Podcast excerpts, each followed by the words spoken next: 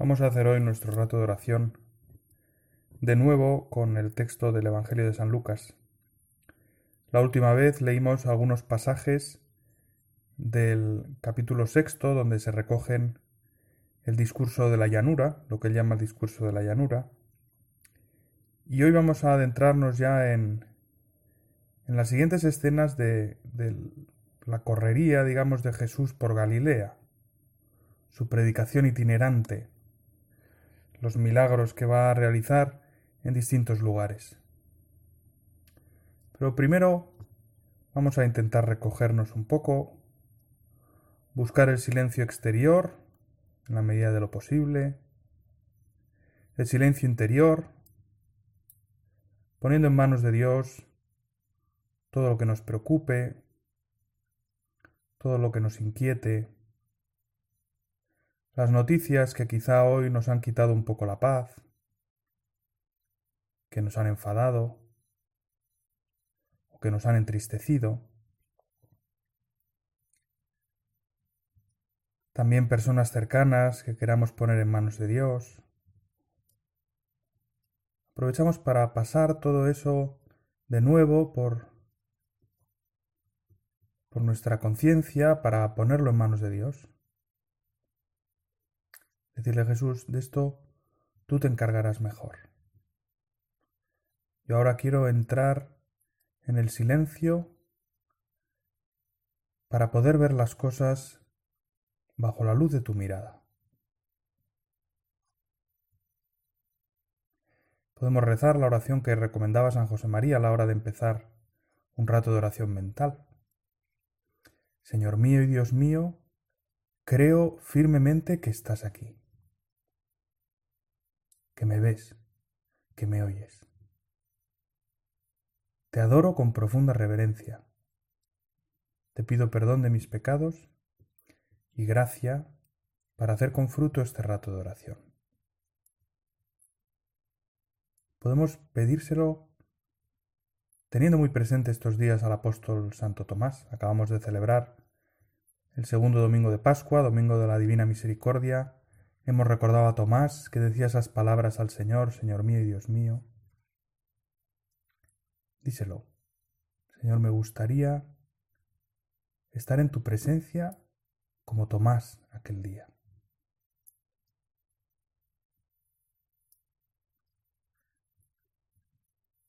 Madre mía Inmaculada, San José, mi Padre y Señor, Ángel de mi guarda, interceded por mí. Si quieres poner en manos del Señor, pues intenciones, personas, pensamientos, detén este audio y aprovecha para hacerlo. Y cuando creas que ya puedes retomar tu oración escuchando, le vuelves a dar al play. Vamos a meternos en esta escena en que Jesús llega a Cafarnaum. Dice, cuando terminó de decir todas estas palabras al pueblo que le escuchaba, entró en Cafarnaún. Había allí un centurión que tenía un siervo enfermo, a punto de morir, a quien estimaba mucho. Habiendo oído hablar de Jesús, le envió unos ancianos de los judíos para rogarle que viniera a curar a su siervo. Y esta es la escena. Un centurión cuyo siervo muy querido para él, está enfermo, está enfermo de muerte, y manda que los ancianos de los judíos vayan a rogarle a Jesús.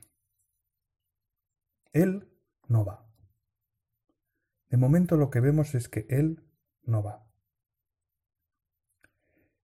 Ellos, los ancianos de los judíos, al llegar donde Jesús, le rogaban encarecidamente diciendo, merece que hagas esto, porque aprecia a nuestro pueblo, y él mismo nos ha construido la sinagoga. La sinagoga de Cafarnaú, un edificio noble que todavía, bueno, cuyos restos todavía se pueden visitar en Tierra Santa, puedes verlos en Google, la sinagoga donde Jesús predicó tantas veces, donde pronunció el discurso del pan de vida, un edificio notable, pues había ayudado a construirlo ese centurión. Y por eso aquellos hombres le dicen, merece que hagas esto. Jesús, pues, se puso en camino con ellos. Y no estaba ya lejos de la casa cuando el centurión le envió unos amigos para decirle Señor, no te tomes esa molestia, porque no soy digno de que entres en mi casa. Por eso ni siquiera yo mismo me he considerado digno de ir a tu encuentro. Vamos a detenernos aquí. Por fin comprendemos por qué aquel hombre no quiere ir al encuentro de Jesús, porque no se considera digno. Para entender esto hay que entrar un poco en la mentalidad de la época, en, en el odio que había entre judíos y romanos. Los judíos despreciaban a los romanos, que era un pueblo impío, un pueblo que no conocía a Dios, un pueblo que cada vez que conquistaba un territorio se apropiaba a los dioses del territorio. ¿Pero qué tipo de religiosidad es esa? O sea, que te da lo mismo Zeus que, que, que Zaratustra o que quien sea. Te da lo mismo una cosa que otra. Pero ¿qué visión de Dios tienes tú? Un pueblo despreciable para los judíos. Los romanos también despreciaban a los judíos, porque les parecían unos eh, unos exagerados en el plano judío, en el plano, perdón, religioso. Unos exagerados, unos hombres demasiado obcecados con que si Dios por aquí, que si Dios por allá, pero si a Dios no se le ve, ¿para qué te vas a liar? Lo que hay que hacer en esta vida es ser capaz de, de vivir bien, de facilitarnos la existencia, de vivir en orden. Lo demás. Por supuesto, este centurión no despreciaba a los judíos, les había construido la sinagoga, pero conocía lo que pensaban los judíos y por eso dice, no soy digno de que vengas. Sabía que para un judío entrar en casa de un gentil significaba hacerse impuro. Y no quiere que Jesús pase por ahí. No vengas. Simplemente di que se cure. No hace falta que vengas. Al leer esta escena, pensaba cómo contrasta a veces con nuestra oración. ¿Cuántas veces me he dirigido a Dios como pensando que tiene que escucharme y tiene que escucharme ya? Vamos a parar aquí un pequeño momento y a confrontar nuestra vida, nuestra manera de rezar, con la de este centurión. Señor, no te tomes esa molestia, porque no soy digno de que entres en mi casa. Por eso ni siquiera yo mismo me he considerado digno de ir a tu encuentro.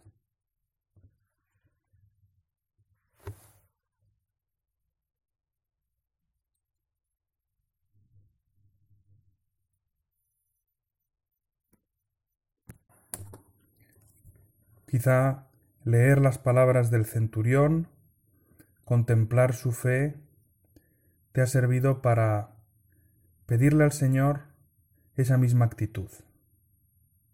Esa misma actitud humilde, humilde que no significa que uno se desprecie a sí mismo, sino que uno sencillamente es consciente de que la distancia que nos separa de Dios es tan enorme, tan inmensa, ¿Quién soy yo para decirle a Dios lo que tiene que hacer? ¿Quién soy yo para decirle a Dios, si eres bueno, tienes que cumplirme esto, tienes que cumplirme lo otro? A veces nos comportamos como los niños mimaos que piensan que todo lo que piden se lo tienen que dar. Y en cambio, deberíamos más bien darnos cuenta del inmenso privilegio que tenemos de llamarnos hijos de Dios y de serlo. Muy emocionante cuando San Juan en su primera carta escribe esto. Mirad qué amor tan grande nos ha tenido el Señor, de llamarnos hijos de Dios, y pone, y todas las traducciones lo ponen de exclamaciones, y lo somos. Soy hijo de Dios. Pero eso es un don inmenso imposible de, de calibrar, de medir, de comparar. Soy un hijo de Dios, Dios me quiere escuchar.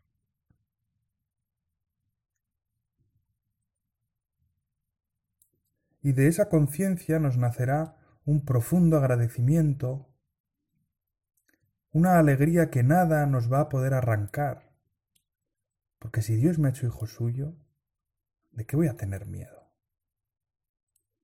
Si Dios me ha hecho hijo suyo, ¿qué me va a quitar la paz? Pero además nos permitirá rezar con la misma actitud que el centurión. Señor, no te tomes esa molestia, porque no soy digno de que entres en mi casa. Por eso ni siquiera yo mismo me he considerado digno de ir a tu encuentro. Pero dilo de palabra, y mi criado quedará sano. Pues también yo soy un hombre sometido a disciplina y tengo soldados a mis órdenes. Le digo a uno vete y va, y a otro ven y viene, y a mi siervo haz esto y lo hace. No soy digno de que entres en mi casa. Pero una palabra tuya. ¿Cuántas veces lo hemos dicho en la Santa Misa? Claro, es un poco trampa, porque primero porque lo decimos siempre en misa. Y segundo porque lo decimos, pero luego habitualmente nos acercamos a comulgar. Y entonces corremos el riesgo de convertir estas palabras preciosísimas en una fórmula típica. Un tópico. No soy digno, pero una palabra tuya.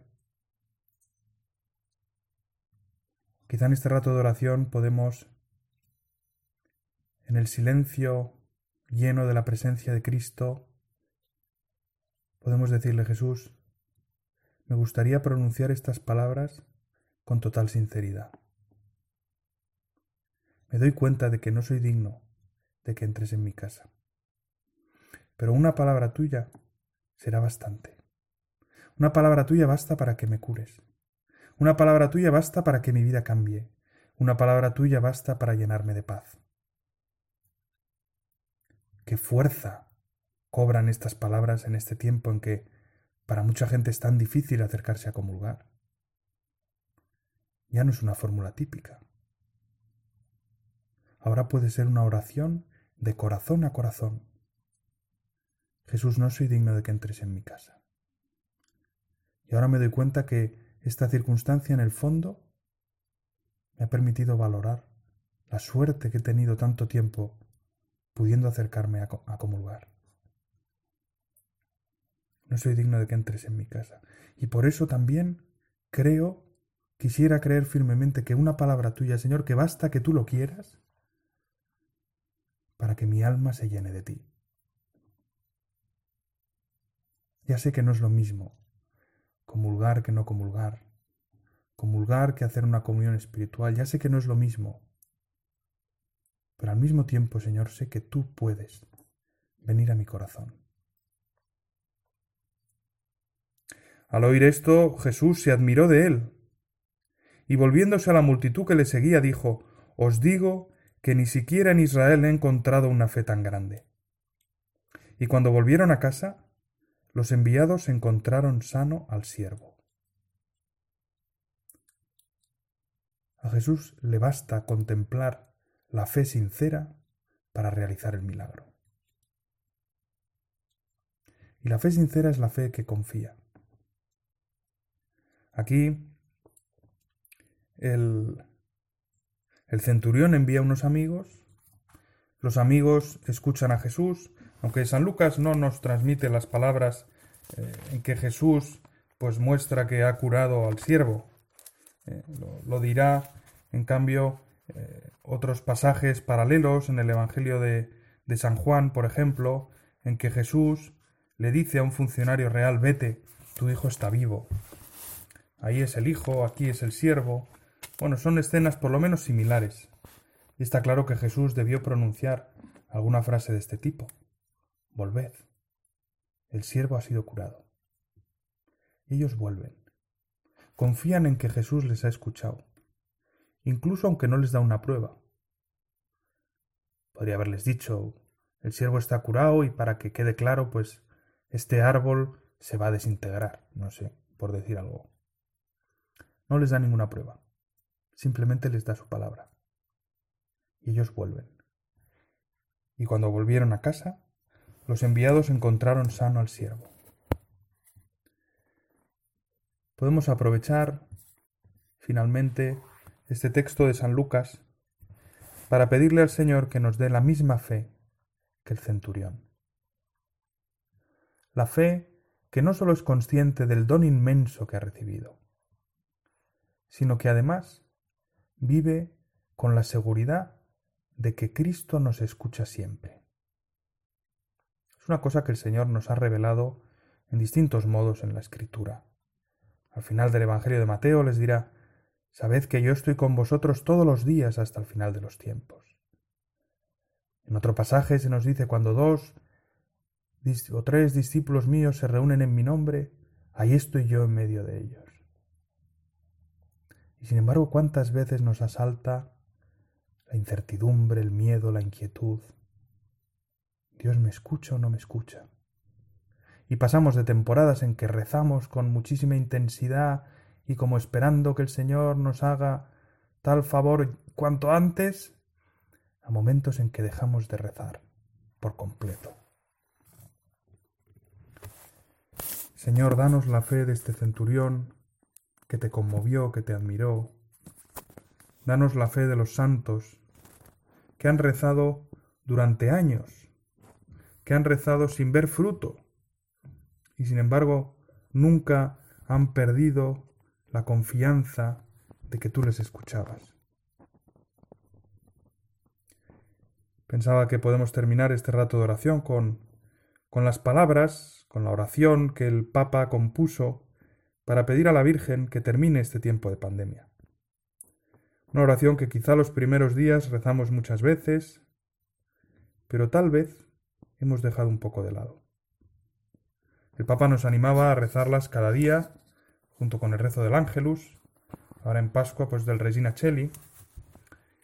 Bien, puede ser en ese momento, puede ser en otro momento, es una oración para insistirle a la Virgen un día y otro día, con una perseverancia que es muestra de confianza, porque estamos seguros de que nos escucha.